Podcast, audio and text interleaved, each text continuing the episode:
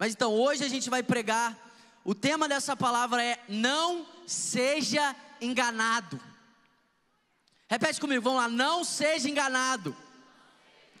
Vencendo a apostasia dos últimos dias. Cara, é uma mensagem tão importante, tão necessária na nossa geração. A gente está passando por um contexto tão desafiador e é óbvio que no meio de tantas coisas maravilhosas que Deus faz, existem coisas nem um pouco maravilhosas que o diabo faz também. E uma das agendas do diabo é o engano. Ele é o pai da mentira, nele nunca houve verdade. Então a gente vê o quanto o diabo intencionalmente ele investe no engano, para que pessoas sejam enganadas, para que pessoas sejam levadas por mentiras. E cara, porque a gente crê que nós somos a geração do retorno de Jesus, amém? Se a gente crê, tem três pessoas que creem, amém, glória a Deus pela vida de vocês. Se você crê que você é a geração do retorno de Jesus, se você crê que você faz parte da geração, os nossos filhos ou a gente, que vai ver realmente Jesus voltar, a gente precisa entender quais são as dinâmicas que a Bíblia nos garante que vai acontecer nessa geração. Sabe, a geração do fim recebe promessas maravilhosas recebe promessas sobre o derramado do Espírito Santo sobre toda a carne, a gente tem falado sobre isso aqui. Recebe promessas incríveis de um avivamento, mas existem promessas também que a Bíblia nos diz que no, na geração do fim vai ter muito engano, vai ter muita apostasia, muitas pessoas vão se esfriar, muitas pessoas vão revelar que elas nunca foram de fato irmãos nossos. Então, quando a gente quer algo, a gente precisa pegar o pacote completo. Amém? Não adianta você querer o avivamento e você rejeitar a crise. Porque a crise é um dos combustíveis para o avivamento. Então não adianta você querer uma colheita sobrenatural e você não você não entender que para ter uma colheita sobrenatural vai ter perseguição, vai ter luta, vai ter oposição. Amém, gente. Então a gente precisa pegar essa palavra e crer nela toda. Pregar essa palavra e, e, e ser um povo que conhece o plano de Deus. Né? Não é só assim, ah, eu creio, Jesus está voltando, mas você conhece o plano de Deus, você conhece o que, que a Bíblia diz que vai acontecer na geração do fim. Então a gente precisa ser um povo preparado, amém? E eu creio que Deus tem levantado a gente aqui em Niterói, assim como tem feito em tantos lugares, um povo cheio da palavra, um povo firmado na verdade. A nossa verdade, irmão, não é um discurso, a nossa verdade não é uma ideologia, a nossa verdade não é uma visão de um homem, a nossa verdade é a palavra de Deus. Essa é a nossa verdade e sempre vai ser. Então aqui no Next, aqui na Lagoa Niterói, você sempre vai ouvir a palavra de Deus. Você não vai ver ninguém subindo aqui para contar uma historinha legal. Você vai ver alguém subindo aqui para pregar a palavra de Deus. E mais do que nunca, a gente precisa ser um povo que ama a palavra. Porque às vezes a gente deixa de ser intencional, mas o diabo nunca deixou de ser intencional. Sabe, às vezes a gente fica meio assim, ó, ah, ah. Irmão, ouve isso aqui, o diabo nunca deixou de ser intencional. Nunca. Ele tem fome por cada um dos seres humanos. Ele deseja tragar cada um dos seres humanos. A boa notícia é que tem um Deus que tem mais fome que ele. Amém? Agora, se o diabo, o pai da mentira, nunca deixou de ser intencional naquilo que ele faz, a gente não pode ser um povo que vive de qualquer maneira. A gente não pode ser um povo que é um sábado, é um culto, é um next, é uma conferência. Repete comigo, nós precisamos ser intencionais. Então abra sua Bíblia em Malaquias capítulo 3. Quem sabe que Malaquias é um livro da Bíblia? Amém, que bom. Que bom. e o dever de casa hoje vai ser para você ler o livro de Malaquias essa semana. O livro de Malaquias é um dos livros que eu mais amo. Eu amo a palavra de Deus, irmão. De Gênesis a Apocalipse. Ela é toda a palavra inspirada por Deus. Toda letra aqui é, é palavra de Deus, amém? Mas eu amo o livro de Malaquias. E depois no final eu vou falar sobre um capítulo, que é o capítulo 1, que é o texto que Deus marcou a minha vida para sempre. E eu quero liberar essa palavra sobre você. Então abre aí Malaquias capítulo 3 do versículo 13 até o versículo 17. Eu, eu já quero começar essa palavra declarando que aqui no nosso meio nós não seremos enganados, irmão. Nós não seremos enganados. nós não seremos enganados. Essa palavra ela vai ser firmada no nosso coração. Sabe, você que entrou aqui, você não tinha uma prática de ler a Bíblia. Sabe, irmão, às vezes a gente fica esperando um desejo para ler a palavra? Ah, eu quero ter vontade para ler a Bíblia. Sabe, no mundo natural, quanto mais você não se alimenta, mais fome você tem. Amém?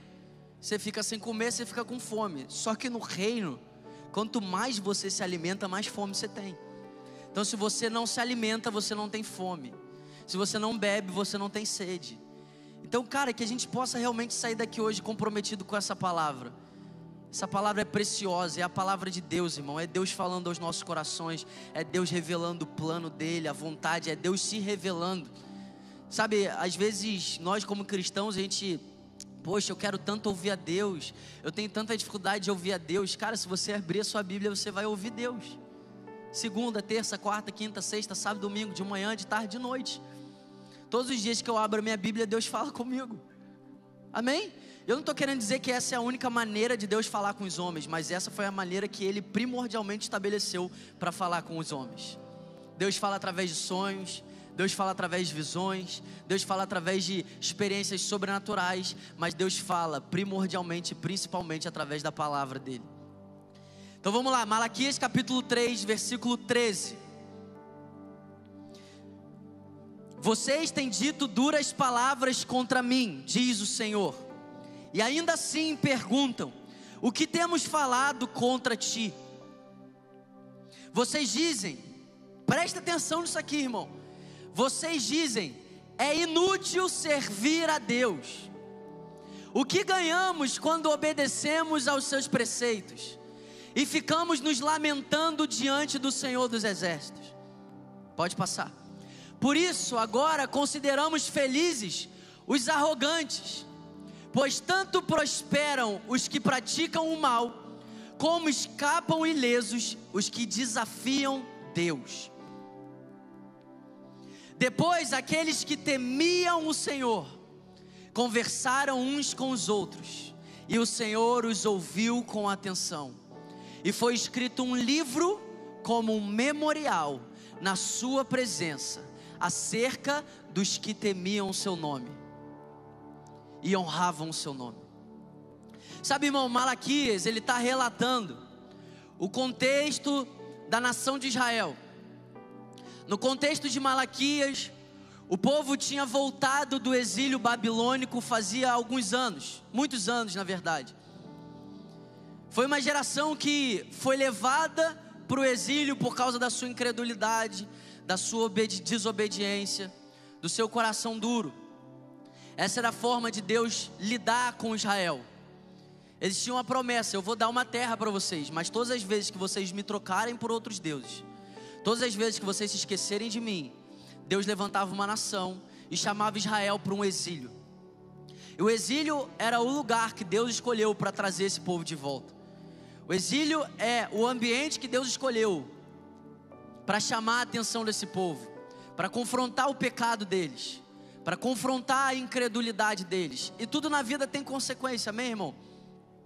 Então, no contexto de Malaquias, a nação de Israel tinha retornado do exílio babilônico. O templo já estava reconstruído. Estava tudo normal. O templo estava lá. Os ofícios religiosos, sacerdotais, estavam estava tudo acontecendo. Tudo bonitinho, tudo redondo. Tudo aparentemente certo aparentemente certo. Porque por trás dos ofícios religiosos, por trás dos sacrifícios que eram diariamente entregues no templo, por trás do ofício sacerdotal, por trás de tantos rituais, existia um povo que tinha se afastado de Deus. Existia um povo que não mais queimava por Deus. Existia um povo que, no contexto de tanta apostasia, de tanto engano, de tanta mentira, eles foram levados por isso tudo. Foram levados pelas mentiras, foram levados pelo engano. E agora Deus está usando esse homem, Malaquias, para trazer esse povo de volta. E sabe, irmão, a Bíblia diz que existe misericórdia em cada um dos atos de Deus. Se tem uma coisa que você nunca vai poder duvidar de Deus é da misericórdia dele. Tudo que Deus faz, existe misericórdia naquilo que ele faz. Quando Deus levantava uma nação para invadir Israel e levar Israel para um exílio, existia misericórdia nisso. Porque às vezes, irmão, algumas coisas têm que começar a cair, algumas coisas têm que começar a dar errado para a gente entender as coisas. Porque tá tudo certo, tá tudo funcionando, tá tudo bonitinho, tá tudo certo. Eu tô indo no culto, eu oferto, eu dizimo, eu ouço uma palavra, eu faço parte de um GC, tá tudo certo. E o grande problema é que às vezes a gente acha que tá tudo certo, mas tá tudo errado. Porque Deus não se impressiona com a sua oferta, irmão. Deus não se impressiona com, com a sua mão levantada, por mais que Ele ame isso. Deus ele não está atrás dos nossos ofícios. Deus ele não está atrás dos nossos rituais. Mas Deus ele está atrás de corações quebrantados. Deus quer que a nossa mão levantada, a nossa oferta, o nosso dízimo, o nosso joelho no chão, seja a consequência de uma verdade que queima nos nossos corações. Deus quer que tudo que a gente faça seja a partir desse lugar de que nós estamos sendo constrangidos pelo amor dEle. Deus quer que tudo que a gente faça na nossa vida seja uma adoração. Então, nesse contexto, Deus ele está chamando a nação de Israel de volta. E sabe, irmão, é tão desafiador o que o que Deus está desafiador para a gente, né? Porque Deus é Deus, mas é tão louco o contexto dessa nação de Israel no tempo de Malaquias, porque, irmão, já é triste um povo se desviar, já é triste um povo cair, já é triste um povo se afastar do Deus deles, o Deus que tinha chamado eles, o Deus que tirou eles do Egito, o Deus que conduziu eles pelo deserto, o Deus que trouxe eles para uma terra, o Deus que tinha sido fiel o Deus que fez sinais e maravilhas, o Deus que protegeu e deu livramentos sobrenaturais, o Deus que cuidou deles todos os dias. Já é triste uma nação ter caído, ter trocado o Senhor, ter servido a outros deuses, terem se casado com outras nações, sabe? Deus não tinha nenhum problema com outras nações, mas quando Deus falava assim, ó, não se case com mulheres dessas nações, é porque essas mulheres, esses homens, eles tinham deuses, ídolos. Deus estava cuidando para que a nação de Israel não caísse na idolatria. E Deus é um Deus tão apaixonado, irmão, que quando a nação de Israel cai em idolatria, ele diz que a nação de Israel traiu ele. Agora, isso já é desafiador, isso já é triste. Agora, pior do que isso, é uma nação que está com o coração tão endurecido, que além de não reconhecer os seus erros, ainda questiona o Senhor quando ele chama eles ao arrependimento. Sabe, irmão, essa nação ela estava tão enganada no período que eles estavam vivendo, que se você for ler o texto de Malaquias, você vai ver que o Senhor ele libera uma palavra para eles. E a resposta dessa nação para Deus não é um glória a Deus, não é um amém, não é um aleluia, não é um assim seja, não é um obrigado, mas é um questionamento. Você tem noção, irmão? Uma coisa é você questionar um homem, uma mulher, o seu amigo. Agora, essa nação estava questionando Deus deles. Sabe, Deus começa o texto no capítulo 1, declarando uma verdade tão poderosa no versículo 2, que ele está dizendo: Eu sempre vos amei. Não tem uma declaração mais poderosa do que essa. Deus ele está reafirmando o amor que ele tem pela nação de Israel. Deus ele está reafirmando a aliança que ele tem com a nação de Israel. Mas esse povo, num contexto de tanta apostasia, de tanto engano, de tanta mentira, olha o que, que eles respondem para Deus: Como que você nos amou, Deus? Irmão, o que esse povo estava deixando claro é: Deus, você não nos ama. Deus, no meio de um contexto de apostasia, de engano, de hipocrisia, que era o que eles estavam vivendo. E, é, e esse livro, ele é direcionado principalmente para os sacerdotes. aqueles que foram separados para estar no templo, entregando sacrifícios, adorando a Deus. E Deus, irmão, de maneira tão graciosa, nesse contexto, Ele poderia falar tantas coisas. Eu me envergonho de vocês, tal, tal, tal mas Deus está reafirmando a aliança dele, reafirmando o amor dele, porque Deus é imutável, irmão. Nós podemos mudar, mas Deus não muda, Ele é o mesmo.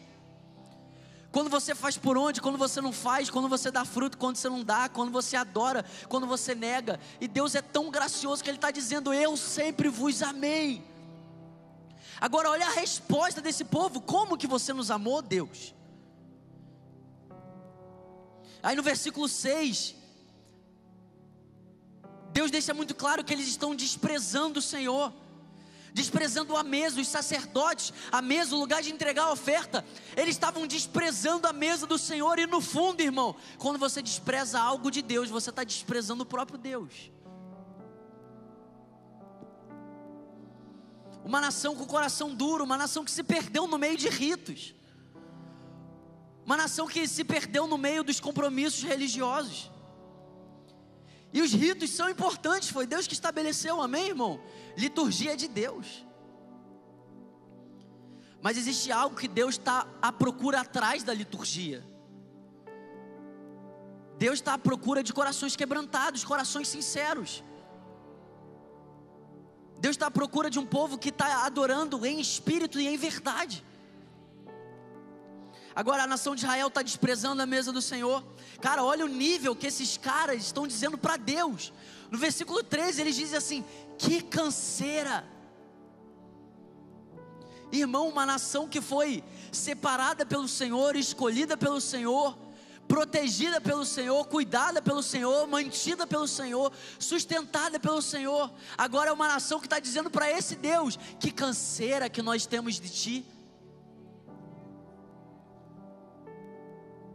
É tão louco que os sacerdotes, a, o final do capítulo 1 diz que eles tinham muitos animais, era um povo próspero. Mas mesmo tendo muitos animais, eles escolhiam os piores para entregar para Deus. Eles tinham animais perfeitos, animais saudáveis, mas eles escolhiam os com defeito. Não é, irmão? Um povo que não tem, ó, eles estavam dando o melhor deles, eles não estavam, eles estavam dando o pior deles. E pior, eles estavam intencionalmente dando o pior. Eles estavam planejando entregar o pior para Deus. Eles estavam orquestrando entregar o pior para Deus. E se escondendo por trás de rituais, cerimônias, encontros. Mas Deus é tão gracioso que Deus não nos permite ficar dessa forma. Deus é tão maravilhoso, irmão. Às vezes o que Deus faz assusta um pouco. Às vezes o que Deus faz dá, dói um pouco. Às vezes desafia a gente, às vezes confronta a gente. Mas graças a Deus, que Ele é um Deus que não respeita a nossa desgraça. Graças a Deus que Ele não respeita. A gente está enganado, está se desviando, está indo por um caminho tortuoso, está indo por um caminho que leva à morte. Ele é um Deus que intervém, Ele é um Deus que se coloca no meio. Ele é um Deus que constantemente Ele está chamando essa nação: volta para mim, volta para mim, volta para mim. Deus não está denunciando um pecado porque Deus tem prazer em denunciar o pecado. Deus está denunciando o pecado porque Ele tem um prazer em chamar o povo de volta. A gente tem que mudar essa ótica. O pai corrige porque ama. E se nós não temos correção, nós não somos filhos, somos bastardos, é o que a Bíblia diz. Então que a gente seja um povo que vê Deus dando os tapinha, chamando, desmoronando algumas coisas ao nosso redor, fechando portas, abrindo portas, tirando pessoas, colocando pessoas, colocando a gente em situações desafiadoras, tirando a gente delas mas que em tudo isso a gente possa saber: existe um Deus que me ama, e no meio de todas essas coisas, Ele está trabalhando ao meu favor. Deus, Ele visa o bem do povo dele. Agora, no versículo 15 que a gente leu, aqui é o ápice do engano dessa geração. Aqui é o ápice, o ápice da loucura desse povo. Porque além de duvidar de Deus, questionar a Deus, agora eles estão pegando os ímpios e colocando eles como modelo. Eles duvidam do que Deus diz para eles. Eles questionam o que Deus está dizendo. E agora eles pegam pessoas ímpias e colocam elas como um modelo. E essa geração, olhando para essas pessoas, diz para Deus: Nós consideramos felizes os ímpios. Que? É isso que eles estão dizendo. Nós consideramos felizes os ímpios. Aí a gente vê por que, que eles consideram os ímpios felizes, porque eles estão prosperando. E aí sabe o que fica claro? Essa é uma geração que não buscava a Deus como um fim em si mesmo. Essa é uma geração que não encontrou em Deus a suficiência do que eles estavam buscando. Essa é uma geração que não estava buscando a Deus porque queriam buscar a Deus. Eles estavam buscando a Deus porque eles queriam dinheiro, bênçãos, poder, autoridade, batalhas vencidas, guerras vencidas, renome, fama, porque eles deixam claro: nós consideramos os ímpios felizes porque eles prosperam. Então é uma geração que está atrás de Deus porque está atrás de outra coisa. E sabe o que é isso? Idolatria. Porque todas as vezes que Deus deixa de ser o alvo e o fim, você é um idólatra. E tudo bem chegar no evangelho buscando outras coisas, né? Tem gente que fala assim: "Ah, é, ou vem no amor ou vem na dor". Eu não conheço ninguém que veio no amor, irmão. Todo mundo vem quebrado, vem re, regaçado. A Bíblia diz que a gente estava morto. Como é que vem, vem no amor? Ah, eu quero Jesus. Estou com um desejo de entregar a minha vida para Deus. Não, irmão, vem todo mundo porque está desesperado. Vem todo mundo porque já tentou um monte de coisa e nada deu certo. Vem todo mundo porque tem um vazio no coração. Então eu não estou falando, eu não estou descredibilizando isso, irmão. Eu cheguei aqui porque eu precisava de Deus para outras coisas na minha vida. Amém? Vocês estão entendendo o que eu estou falando? Uma coisa é você chegar aqui falando, eu, eu vim aqui porque eu preciso de uma cura. Glória a Deus. Eu vim aqui porque eu preciso de provisão financeira. Amém, irmão. Seja bem-vindo. Você vai receber algo muito melhor do que provisão financeira. Você vai receber o Deus Criador de todas as coisas. Agora, um povo que está anos andando com Deus, anos caminhando com Deus, anos vendo sinais e maravilhas, falar que está buscando a Deus para ter dinheiro? Uma coisa é você chegar aqui, poxa, eu estou precisando de um emprego. Nunca veio na igreja, estou precisando de um emprego. Amém, irmão. Amém. Você está aqui por um milagre. Deus só usou a sua necessidade para te trazer aqui. Agora, outra coisa é passar 10 anos e a gente falar assim: Deus, cadê meu dinheiro? Cadê meu carro? Cadê? Cadê minha casa? Cadê não sei o que? Cadê não sei o que lá? Cadê não sei o que lá? Ó oh, Deus, ó, oh, os caras estão lá fora. Roubam, são injustos e estão prosperando. E eu estou aqui. Pô, Deus, você não me ama, não. Pô, Deus, você não cuida de mim nada. Você é o meu. A Bíblia fala que se você fosse meu pastor, eu seria suprido de todas as coisas. Por que, que isso não está. Entendeu o que eu estou falando, irmão? Essa nação está assim. Depois de anos, eles estão duvidando de Deus, questionando a Deus, porque os ímpios estão prosperando. Ou seja, eles estavam atrás de prosperidade financeira. Irmão, prosperidade financeira é uma benção, mas não é o fim. Prosperidade financeira é uma benção, mas não é um fim. Deus é o fim. Ele é o início e o fim. Ele é o alfa e ele é o ômega. Ele é tudo. E agora eles estão dizendo para dos ímpios: eles são felizes porque eles prosperam. Olha o que, que esses caras dizem. Qual é o proveito que nós temos de andar de luto diante de Deus? Irmão, deixa eu te falar uma coisa. Isso aqui não é crente, não, tá? E é sobre isso que eu quero falar hoje. Que tem muita aparência, mas não tem verdade nenhuma. Isso não é crente. Você está achando que isso aqui é crente? Chegar diante de Deus e falar: Ah, não tem proveito nenhum te servir? Que canseira! Irmão, o crente mais imaturo, o crente mais recém-convertido, tem temor no coração. Se não tem temor, não é crente, irmão. Você achar que isso aqui é crente? fica desdenhando de Deus, fica escarnecendo de Deus. Todos nós temos processos, irmão. Todos nós temos lutas.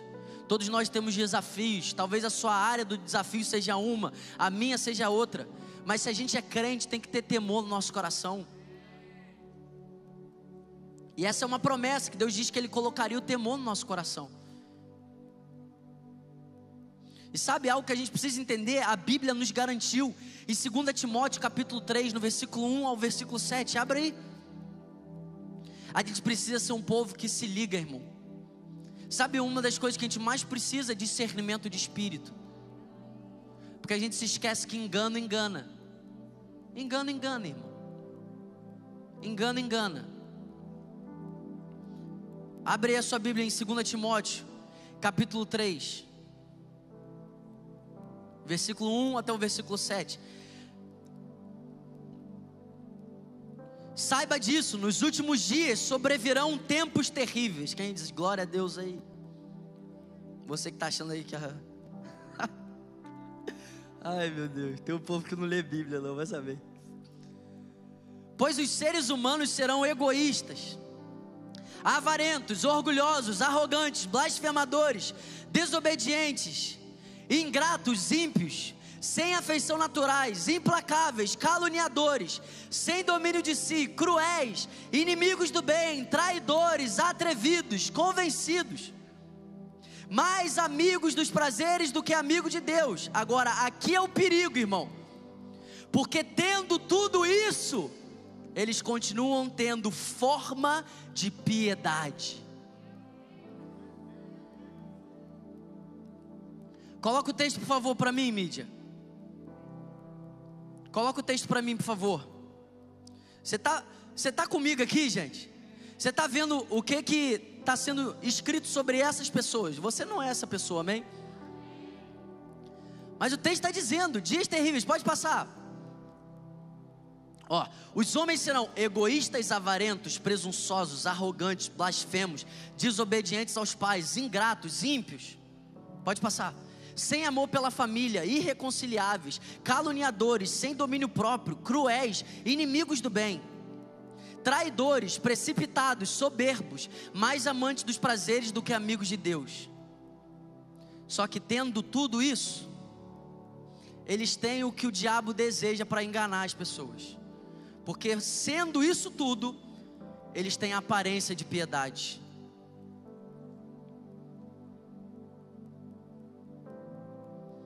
Eles têm aparência de piedade, irmão. Tem cara de crente. Bota roupa de crente, tem cheiro de crente, tem língua de crente. É gíria de crente, varão, varoa. Tem um monte de servo do capeta aí que sabe todo esse dialeto aí. Só que sendo tudo isso, eles têm aparência de piedade. Mas aqui está a chave. Porque mesmo tendo a aparência de piedade, eles negam o poder de Deus. Por quê? Porque eles não são transformados. Eles não são transformados, eles não avançam, eles não rompem, eles não são libertos, eles não amadurecem, eles não crescem, eles só têm aparência. Eles só têm aparência, esse é o perigo. Se a gente faz parte de uma geração que está muito preocupada com a aparência, a geração que está muito preocupada com a aparência é uma geração que tem tudo para ser enganada. Porque o diabo usa justamente a aparência para tentar enganar. Só que a gente precisa ser um povo que entende, em primeiro lugar, o evangelho transforma, irmão. Irmão, se você não crê nisso, você não crê em nada. O evangelho transforma. O evangelho te liberta. O evangelho te cura. Vou falar de novo, o evangelho transforma. Não, eu amo Deus, mas irmão, você ama Deus, você precisa ser uma pessoa que está sendo transformada. Não importa quanto tempo, não importa a sua luta, não importa se você considera uma transformação pequena, mas se você vive o Evangelho, você está sendo transformado. Talvez você ainda não está transformado do jeito que você gostaria, do jeito que a pessoa ao seu lado gostaria que você tivesse, mas você precisa olhar para a sua vida e crer: eu estou sendo transformado. Agora, um evangelho que não transforma, não é o evangelho de Jesus.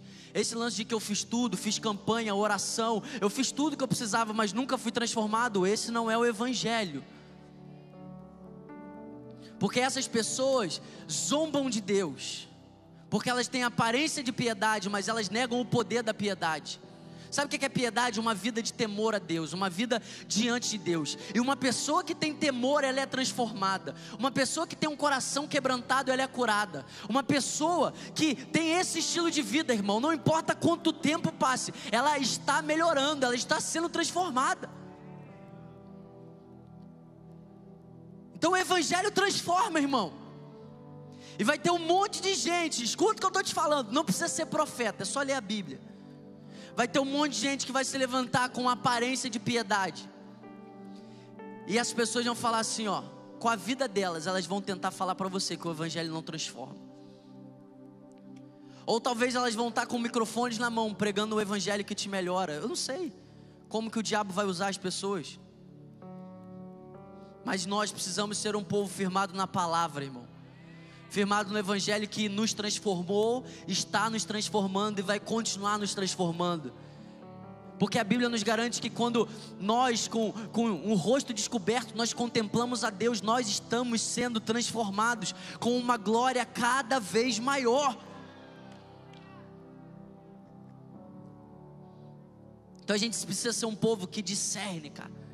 Sabe quando aquela pessoa maravilhosa chega para você com aquele sorriso e aí, meu irmão? Aí você fala assim: Jesus, isso é discernimento, isso é bom. Assim, Vem, cara, eu quero, eu quero te ajudar. Aí o Espírito Santo fala assim para você: sai fora, cara. Sai fora. Tem aparência de piedade. Tem aparência de piedade, mas está podre. E olha só, irmão, essas pessoas não são vítimas, não, tá? Elas estão intencionalmente assim. Que a gente fica assim, tadinho, coitado, tadinho de alguém que desdenha de Deus. Irmão, tem que pregar o evangelho e botar a mão na cabeça. É isso. Não é ficar, não, coitadinho. Ele é uma boa pessoa. Deixa eu te falar uma coisa: não existe boas pessoas. Não existe. O homem é mau, irmão. A gente precisa voltar para as coisas básicas, tá? O homem é mau. Deus é bom. Amém? Amém. Lembra no início do ano quando a gente falou que boas obras é algo que só quem é piedoso pode fazer? O homem é mau e todos nós éramos maus. A única diferença para a gente, para quem ainda é mau, é que Deus entrou na nossa vida. Até assim a gente é ruim ainda, estamos sendo transformados. Então esse negócio de, de o homem é bom, o homem é legal, não fulano é tão incrível assim, sabe, namoro evangelístico, né? Não, mas a pessoa, ela tem tudo, ela só, ela só não tem Jesus. Ai, meu Deus. Não, cara, ela tem tudo, ela só não tem Jesus. É só um detalhe. É, já teve gente que falou isso para mim, irmão. Eu fiquei assim, ó. Não é possível, cara. Vem cá, deixa eu dar um tapa aqui. Mas sabe, nós fazemos parte de uma geração que não vai ser enganada. E olha, e olha outra coisa, irmão. Não é para você ter raiva de quem está sendo enganado. É você tem que ter raiva do capeta. Jesus encontrou um monte de gente enganada e amou cada uma delas. a gente tem que amar a humanidade. E a gente tem que fazer o que a gente pode para cooperar para que eles saiam desse lugar. A gente ora, a gente prega e a gente ama. Mas nós não seremos enganados. Amém, gente? Repete comigo, eu não vou ser enganado. Agora, a Bíblia diz muito para a gente sobre a aparência. Por exemplo, em Tito capítulo 1, versículo 16, a Bíblia diz assim: ó, eles afirmam que conhecem a Deus, mas por meio dos seus atos o negam. Em Mateus capítulo 23, no versículo 27 ao 28, ele diz: Ai de vocês, Jesus está falando, ai de vocês, mestres das leis, fariseus hipócritas, vocês são como um sepulcro caiado, bonito por fora, mas por dentro estão cheios de ossos e de todo tipo de imundície.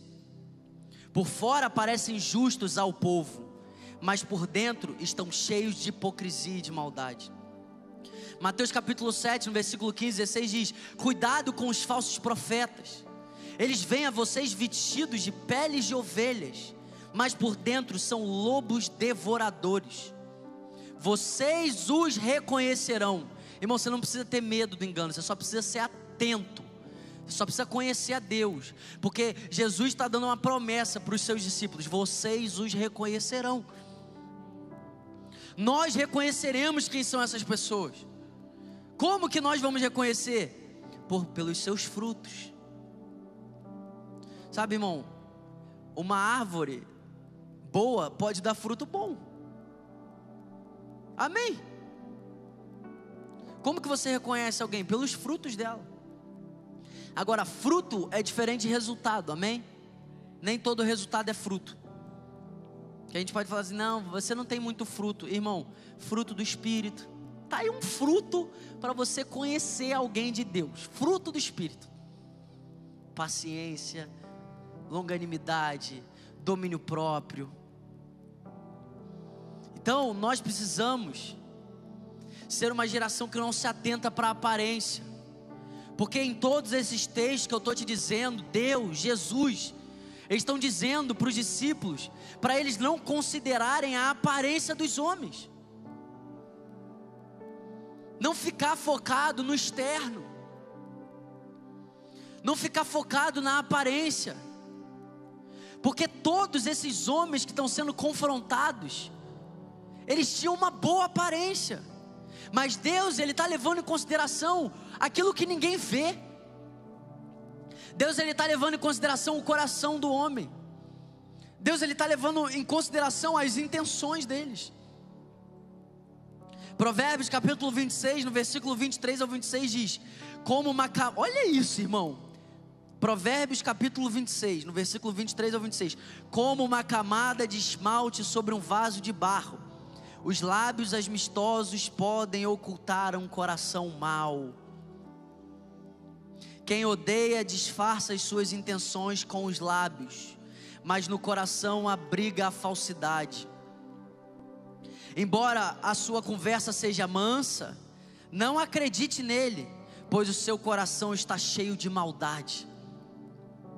Versículo 26.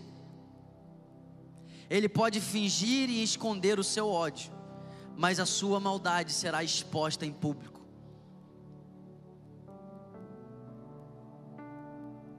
Sabe, agora a gente, como Next, como igreja, o nosso foco não é ficar procurando esses homens. Não é você chegar no teu GC e ficar, será que tem alguém que Bernardo citou lá aqui do meu lado aqui, ó? Será que ele é? Será que ele não é? Não, esse não é o nosso alvo. Nosso alvo não é ficar procurando homens assim. O nosso alvo é voltar o nosso coração para Deus, para que a gente não se torne esse tipo de gente. Nosso alvo hoje não é olhar ao nosso redor. O nosso alvo hoje é olhar para dentro de nós. O nosso alvo hoje, falando sobre a nação de Israel, é deixar Deus sondar o nosso coração. Porque talvez você não tenha a coragem que esses homens tiveram, mas talvez no seu coração tenha uma canseira por Deus. Talvez no seu coração tenha um desprezo por Deus. Esses, eles são loucos, porque eles falaram isso para Deus. Mas quantos de nós às vezes não tem coragem, mas está carregando isso dentro de nós? Estou cansado do Evangelho, cansado de viver para Deus. Parece que dá tudo errado, parece que não dá nada certo, irmão.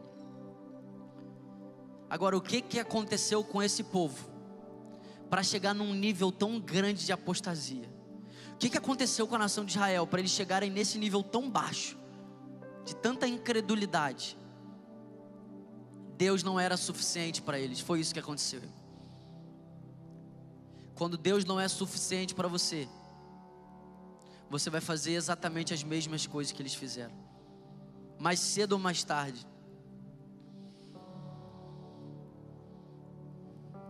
Se Deus não for tudo para a gente, se Deus não for o início e o fim da nossa existência, se Deus não for a nossa missão, se Deus não for a nossa herança, se Deus não for a nossa porção, se Deus não for a nossa recompensa, provavelmente a gente vai fazer parte dessas pessoas que duvidam de Deus, afrontam a Deus e questionam a Deus.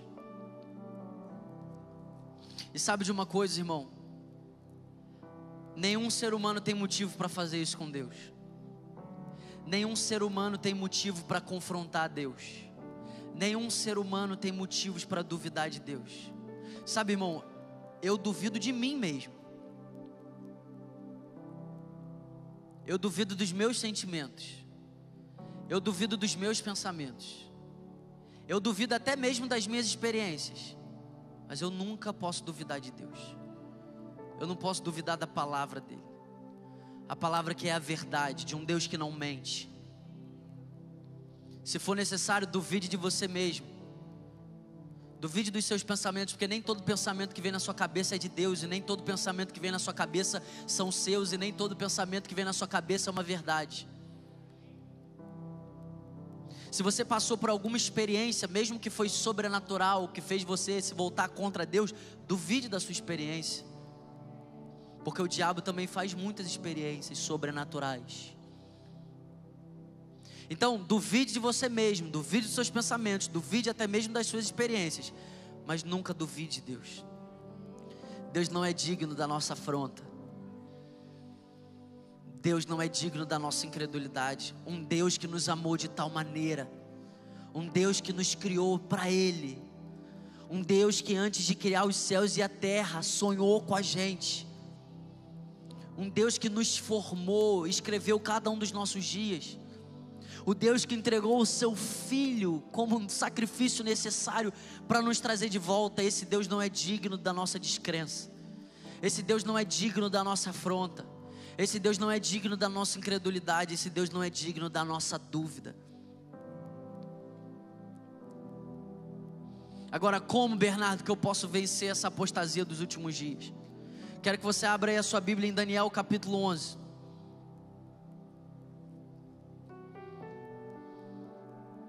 Tem a arte aí, mídia, de como vencer? Daniel, pode deixar no telão se for, se já tiver aí. Daniel capítulo 11. Que hoje eu fiz até pontos. Hoje eu estou pregador dos quatro pontos, três pontos. Passei sim, amor. As artes. Vai, vai jogar aí no telão. Ah, tá. Vai botar aí. Daniel capítulo 11 versículo 32 ao 35. Obrigado. Com lisonjas, perverterá aqueles que violaram a aliança. Perverterá aqueles que violaram a aliança. Não está falando de você. Eu creio. Mas o povo que conhece o seu Deus se tornará forte e ativo. Está falando de você. Os sábios entre o povo ensinarão a muitos. Está falando de você de novo. Todavia, cairão pela espada e pelo fogo. Está falando de você. Pelo cativeiro, pelo roubo, por algum tempo. Irmão, todo sofrimento é passageiro. Por algum tempo. Mas olha a certeza que Deus nos dá: ao caírem, receberão ajuda, mas muitos se ajuntarão a eles com lisonjas. Alguns dos sábios cairão para serem provados, purificados e limpos, até o tempo do fim, porque se dará ainda no tempo determinado. Sabe, Daniel, ele está falando sobre o contexto do fim. Ele está falando sobre os cristãos, os fiéis, e sobre os ímpios. Aqueles que violaram a aliança, eles vão se tornar cada vez mais pervertidos.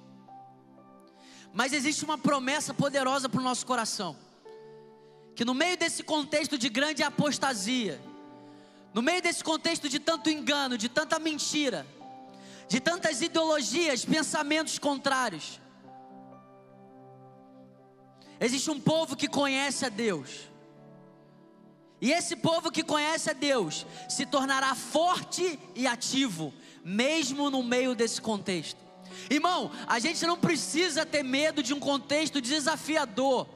A gente não precisa ter medo da crise. A gente não precisa ter medo da perseguição. A gente precisa ser um povo que conhece a Deus.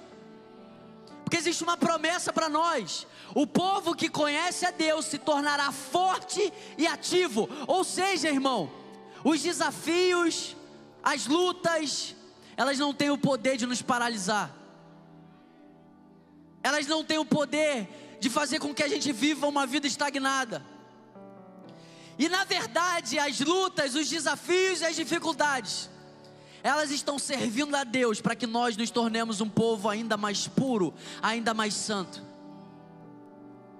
Porque o texto diz que muitos justos cairão, mas não é uma queda de pecado, não é uma queda da apostasia, não é uma queda do engano, não é uma queda da incredulidade, não é uma queda de soberba, de dúvida, mas a queda que os justos vão cair no fim, muitos deles, é uma queda porque eles estão sendo provados. É a queda do martírio. É a queda de você perder coisas pela sua fidelidade. É a queda de você perder amigos por causa da sua fidelidade. É a queda de você perder um emprego. É a queda de você perder os seus bens. Mas é uma queda que vai estar purificando a igreja. É uma queda que vai estar levantando uma noiva adornada, pura, sem mácula, sem ruga, sem mancha. Ou seja, o fogo de Deus vai usar a tribulação para nos purificar. Agora, o que, que eu preciso, Bernardo? Para vencer a apostasia dos últimos dias, primeiro lugar, eu preciso conhecer a Deus.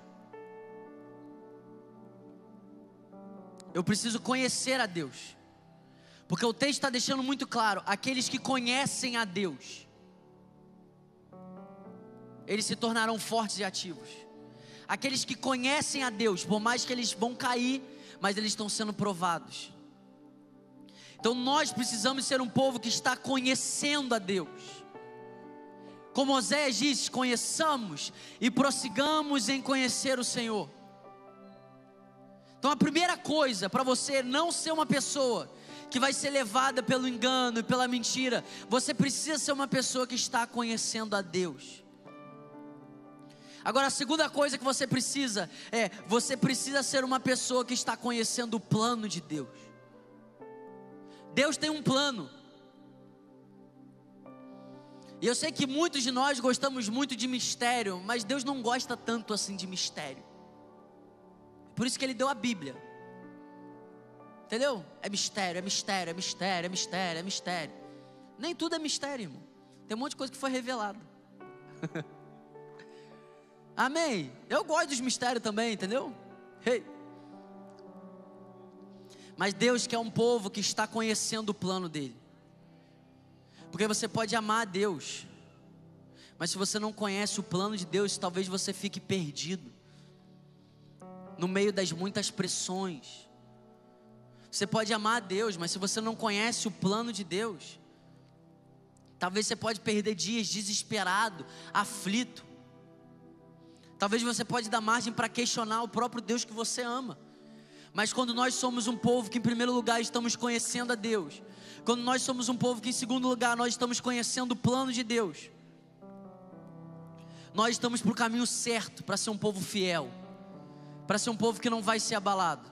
Agora, em terceiro lugar, Bernardo, o que, é que eu preciso para vencer a apostasia dos últimos dias? Nós precisamos ser um povo que está sendo fiel à totalidade da palavra. Irmão, do primeiro, da primeira letra até a última, essa é a palavra de Deus. Do primeiro livro até o último, é a palavra de Deus. Então, se a gente quiser andar como pessoas vitoriosas, acima do pecado, acima da mentira, acima do engano, nós precisamos ser um povo que está sendo fiel à totalidade da palavra de Deus. Irmão, isso é tão sério que em Atos capítulo 20, Paulo ele está virando para discípulos e para a igreja, ele está falando assim: ó, não existe nenhum sangue nas minhas mãos sobre vocês. Ou seja, Paulo, ele tinha uma responsabilidade com aquelas pessoas. Paulo, ele tinha um compromisso com aquelas pessoas, com aqueles cristãos. Mas chega num ponto que ele diz assim, em Atos capítulo 20, no versículo 26, ele diz assim: ó, Portanto, no dia de hoje testifico diante de vocês que estou limpo do sangue de todos vocês. Paulo não, nem foi Paulo que falou isso, desculpa, gente. Olha o que, que ele está falando. Eu estou limpo do sangue de vocês. Agora, por que, que ele está limpo do sangue deles? Porque ele diz: Eu nunca deixei de anunciar todo o plano de Deus. Ele está dizendo: Eu não tenho o sangue de vocês nas minhas mãos, eu não tenho mais responsabilidade sobre vocês, porque eu nunca deixei de anunciar todo o plano de Deus. Irmão, nós precisamos ser um povo que conhece todo o plano de Deus. Você nunca vai conseguir conhecer tudo de Deus, mas você pode conhecer tudo do plano de Deus. É só você ler a sua Bíblia.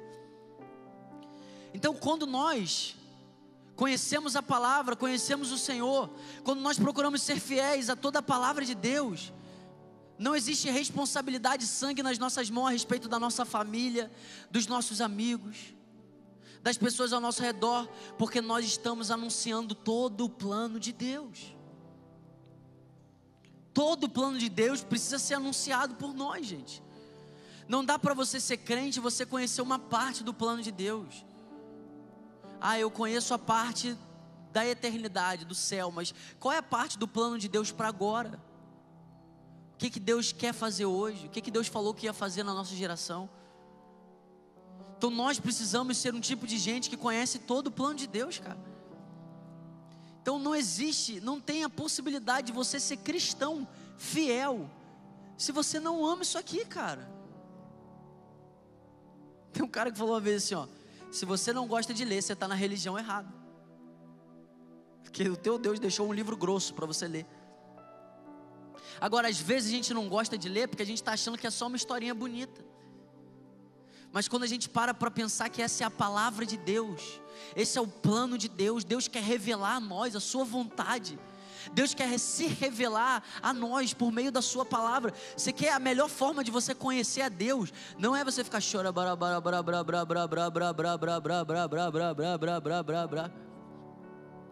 por mais que seja muito bom fazer isso, Paulo fala: Eu oro mais que todos vocês. Eu queria que vocês orassem muito.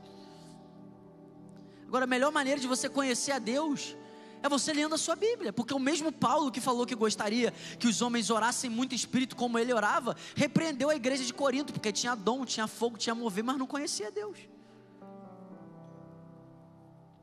Então a melhor maneira da gente conhecer a Deus, irmão, é mergulhando nessa palavra é deixar o Espírito Santo iluminar o nosso coração para conhecer a palavra. Quando você mergulha nas Escrituras, você conhece a Deus, você conhece o plano, você conhece as coisas ricas, sagradas de Deus, as coisas preciosas.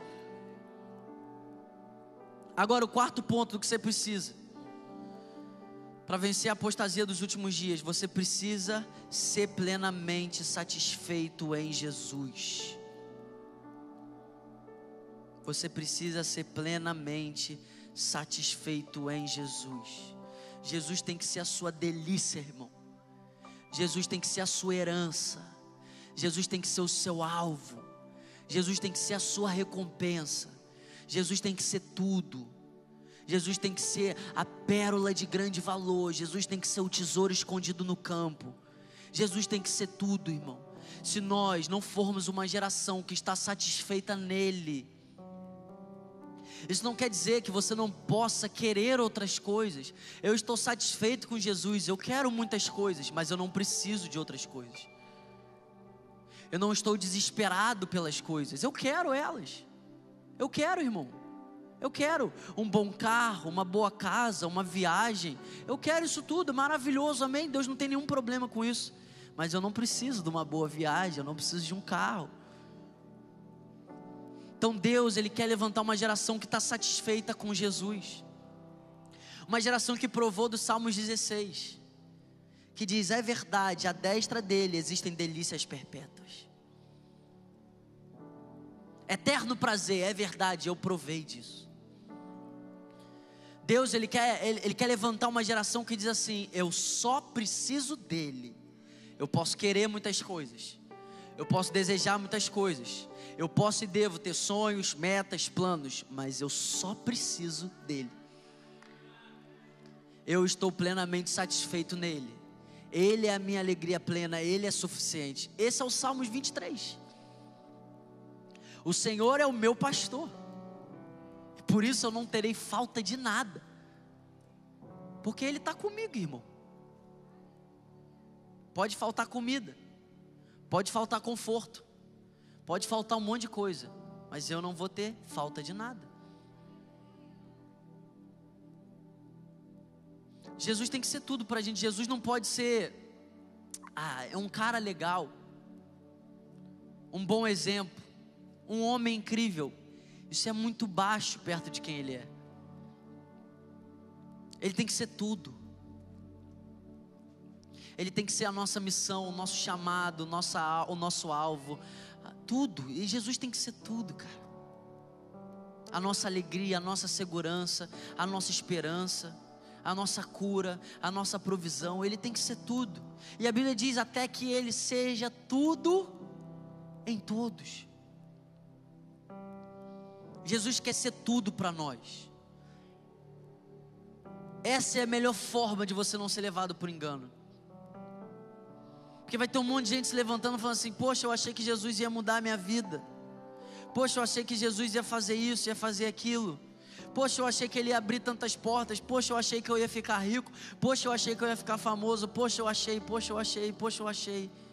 E que você seja uma pessoa que diga para essas pessoas: Ele é tudo. Ele é tudo que você precisa. Ele é tudo que você precisa até que ele seja tudo que você deseja.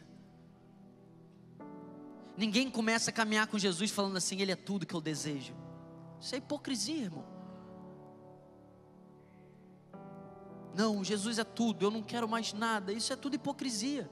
Isso é uma coisa que vai sendo revelada para a gente no meio do caminho. Quando a gente começa a perder algumas coisas, quando a gente começa a passar pela poda, quando a gente bota Deus contra a parede, mas a gente esquece que Ele atravessa a parede. É que você fala assim, até essa semana, Deus. Aí Deus está assim, ó, bonitinho, né? Aí você bota Deus contra a parede, aí Deus. É assim, irmão. É no meio da prova, é no meio da dor, é no meio da luta, é no meio do choro. É por isso que Deus levava o povo para o exílio porque lá é luta, lá é prova, lá é dificuldade, e é no meio desse lugar que a gente começa a entender: é, aqui não tem tanta coisa, mas tem tudo que eu preciso. É no deserto que a gente tem a revelação de que nem só de pão viverá o homem. É no deserto que a gente tem a revelação que nem só de pão viverá o homem, mas de toda palavra que procede da boca de Deus. É quando a gente perde aquilo que a gente valorizava tanto. É quando a gente ora, a gente ora, mas ainda não aconteceu. Deus não está preso no nosso tempo. Então a gente não pode ser um povo que acha que Deus vai dar para a gente uma vida. Ah, não é só porta aberta, não é só vitória. Não, irmão, é muita luta, é muita tribulação, só está começando.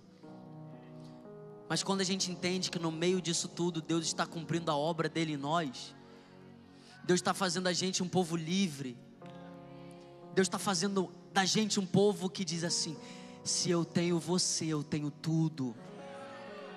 Vamos lá, irmão, como que alguém chega a essa revelação?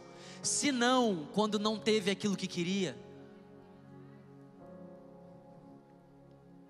E às vezes a gente fica assim, nossa, Deus está sendo mal comigo, Ele não me deu o que eu pedi. E às vezes Deus está sendo bom demais com você, não te dando o que você pediu. Jesus tem que ser tudo para nós, gente. Jesus não pode ser um adereço na nossa vida, Jesus não pode ser uma cereja no nosso bolo, Jesus não pode ser é, um culto que eu vou e eu lembro que Ele existe. Jesus tem que ser tudo para nós, gente. Jesus tem que ser a nossa alegria, a nossa segurança, sabe? Deus tem trazido isso no meu coração, o entendimento que a gente, às vezes a gente lê lá sobre as tribos de Israel, e a gente fala assim: poxa, os levitas eles não tinham terra. Por que, que todas as outras tribos tinham uma terra? Mas os levitas não tinham, e tantas vezes a gente olha, quantas vezes eu olhei e falei assim: nossa, coitados. Mas a Bíblia diz que eles não tinham terra porque Deus era a herança deles.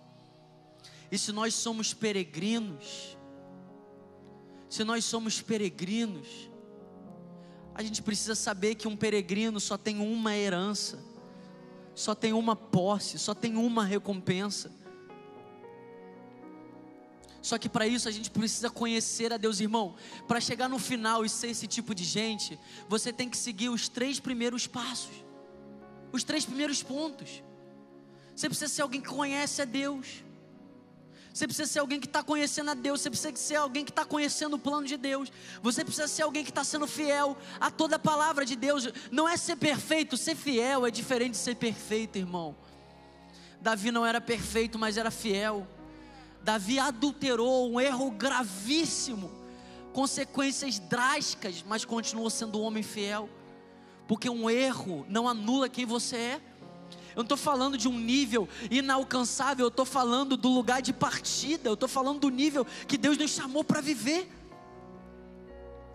Isso aqui não é, não é uma verdade para quem é super-homem, não existe super-homem aqui, todo mundo é, é pó, irmão se não fosse misericórdia de Deus na minha, na sua, na vida de qualquer pessoa, a gente tinha sido consumido hoje de manhã. Por isso que a gente tem que ser um povo que diz assim: não a nós, Deus, mas ao teu nome toda honra e toda glória. Não a nós, Senhor, não a nós, não a nós. Eu amo o Evangelho porque não sobra glória para o homem.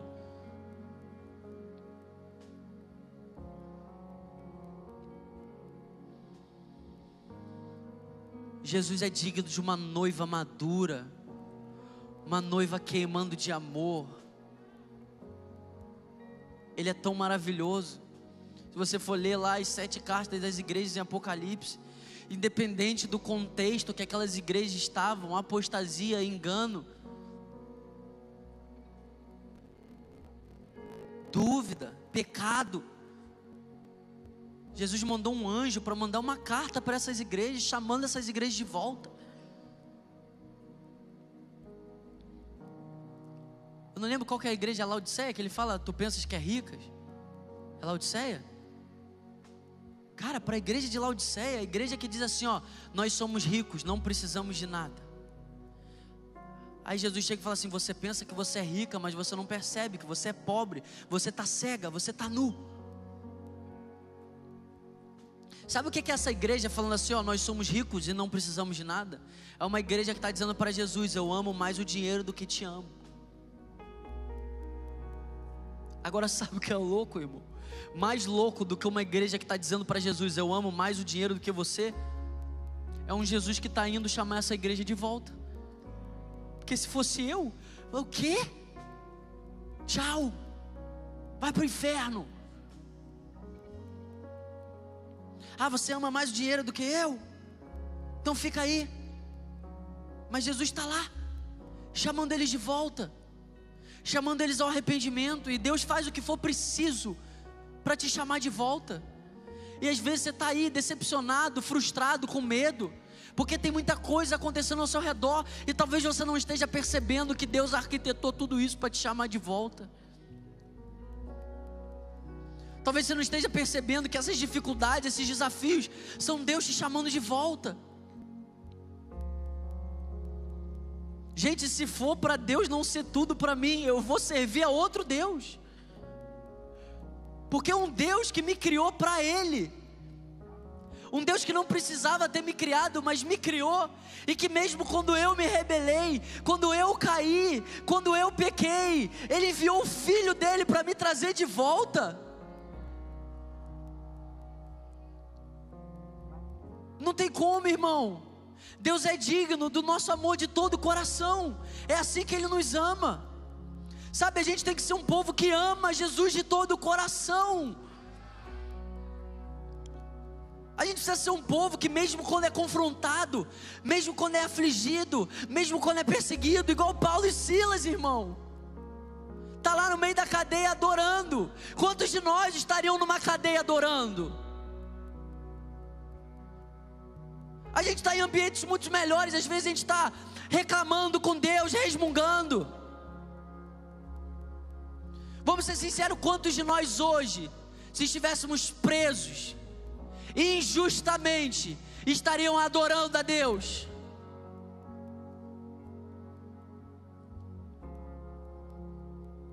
Quantos de nós estaríamos numa cadeia, injustamente, dizendo: Deus seja louvado, você é bom, Senhor, és perfeito em tudo que faz. Quantos de nós? E sabe, irmão, o diabo ele vai pegar essas circunstâncias e vai fazer com que você tente questionar a Deus por causa disso tudo. E sabe o que eu amo da vida de Jó? Sabe, tem um monte de gente que quebra o pau com Jó. E Jó errou, falou coisas que não deveria ter falado, falou coisas que, que não conhecia. Mas eu acredito que Jó tinha um coração puro, cara. A minha Bíblia diz que Deus não achou nenhum pecado e iniquidade nos lábios de Jó. A gente fala, cara, como é que a gente tem coragem de falar desse cara? Você quer ver o que, que esse cara passou? A gente por tão menos. A gente duvida, a gente reclama. Mas sabe de uma coisa, irmão? A gente está chegando nesse lugar de Deus ser suficiente para nós. Sabe, eu como líder do Nexo, eu só tenho uma missão, cara. A minha missão é que Jesus seja suficiente para você. É que Ele seja tudo para você. Ele seja a sua porção, a sua herança, Ele seja tudo. Porque todas as outras coisas vão passar, irmão. E agora, no final do texto, que a gente leu no início, no contexto de tanta apostasia, de Malaquias 3, no contexto de homens dizendo coisas tão perversas contra Deus, no contexto de homens falando tantas mentiras sobre Deus. Malaquias capítulo 3, no versículo 15.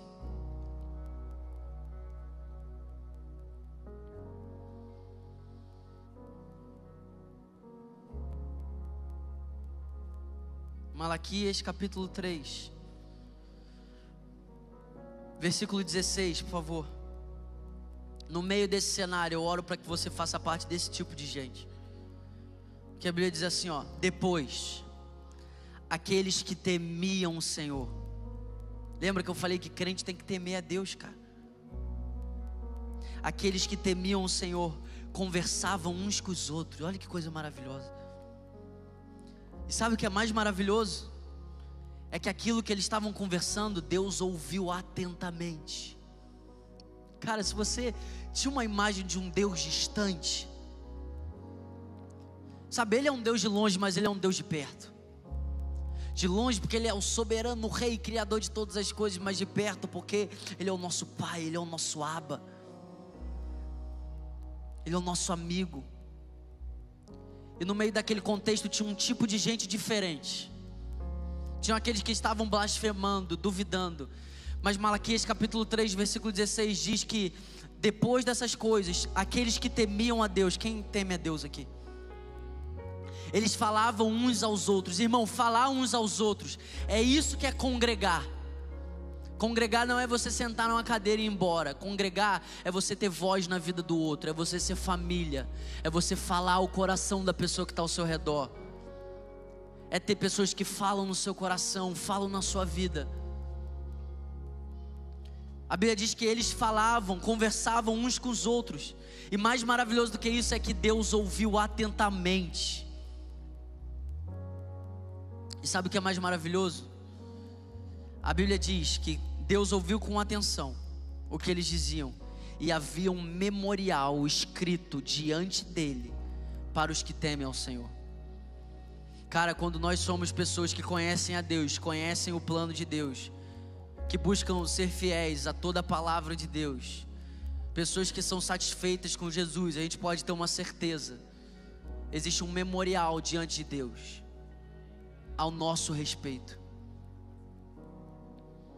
Sabe, cada palavra que você libera, mesmo quando mesmo quando você é tentado a duvidar. Sabe, mesmo quando, sabe quando você está cansado, irmão? Você está assim, e Deus bota uma pessoa para você encorajar? Sabe quando você fala para alguém e você fica assim, nossa, tudo que eu precisava era de alguém falando isso para mim.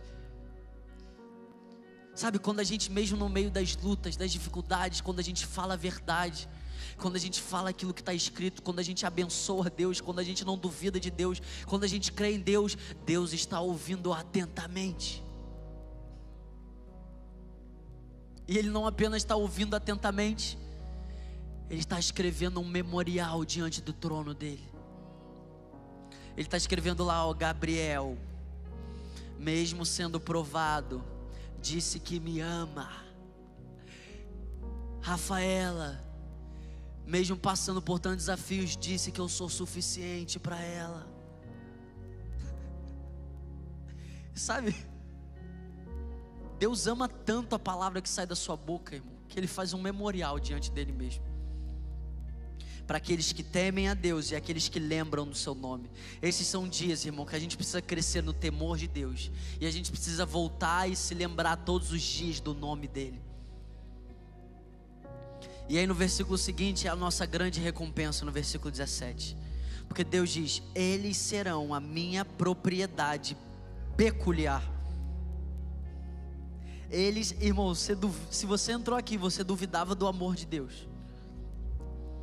Olha o que, que Deus diz sobre você, sobre nós. Eles serão o meu tesouro pessoal. Eu terei compaixão deles, como um pai tem compaixão do filho que lhe obedece. Eu queria que você ficasse de pé. Eu quero profetizar sobre a sua vida um texto que marcou a minha vida para sempre. Esse é o meu versículo favorito da Bíblia. Tem hora que eu vou mudando, mas é que eu amo vários. Malaquias capítulo 1, versículo 11. Sabe, capítulo 1 é um capítulo tanta coisa acontecendo, tanta mentira, tanta apostasia, tanto engano. Deus chega ao ponto de falar assim: quem dera tivesse alguém no meio de vocês que pudesse fechar as portas do tempo, porque Deus ele estava cansado de tanta hipocrisia, sabe, de tanta aparência, tanta falsidade. Mas no versículo 11, Deus ele libera uma promessa, sabe? A minha vida está enraizada nessa promessa.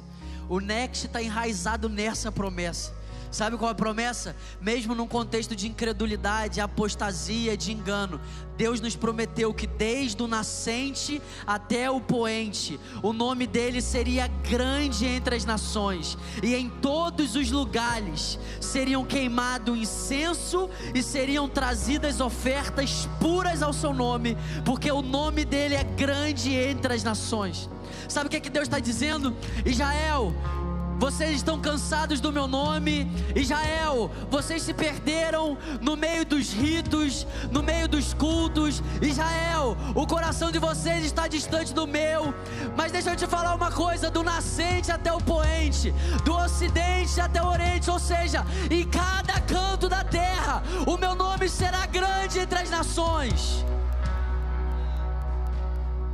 O meu nome será grande entre as nações. E sabe quando o nome de Deus é grande entre as nações? Sabe uma prova de que o nome de Deus é grande entre as nações? É um lugar que está levantando incenso. Incenso fala de oração, incenso fala de adoração, e é um lugar que está entregando a Deus não ofertas defeituosas, mas ofertas puras, porque o nome dele é grande no nosso meio. Os dias que a gente estiver aqui, como Next, a gente vai estar aqui por um propósito: para que o nome de Deus seja engrandecido no nosso meio, porque Ele é digno, Ele é digno das nossas vidas. Ele é digno de ser adorado, Ele é digno de ser exaltado, Ele é digno da sua vida, Ele é digno de você entregar tudo para Ele hoje. Na certeza de que assim como um pai tem compaixão do filho, ele se compadecerá de nós. Se Deus foi ao encontro de uma nação incrédula, uma nação incrédula, na apostasia, chamando eles de volta, Deus vai fazer isso no nosso meio aqui hoje também. Deus está chamando muitas pessoas de volta. Deus está chamando muitas pessoas de volta ao primeiro amor. Deus está chamando muitas pessoas que se perderam no meio de uma rotina para voltar a queimar de amor por Ele. Deus está chamando de volta pessoas que estavam cansadas até mesmo dele. Para que possam dizer: Tu és digno, Senhor, Tu és a minha herança, Tu és a minha porção, Tu és tudo que eu preciso. Será que você pode levantar as suas mãos? Será que você pode ser encontrado agora por essa graça? Será que você pode ser encontrado agora por essa misericórdia? Sim, Ele está vindo ao seu encontro, cheio de graça, cheio de misericórdia. Ele está vindo mandar embora o engano, o engano que te aprisionou por tempos, as mentiras que tentaram te paralisar. Deus vem com a luz dele hoje toda dúvida que você tinha a respeito do caráter de Deus, toda dúvida que você tinha sobre o amor e a bondade, o perdão de Deus. Deus está vindo com luz agora. Isso, levante as suas mãos.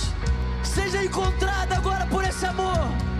Encontrado agora por essa misericórdia. Veja Ele fazer aquilo que só Ele pode fazer.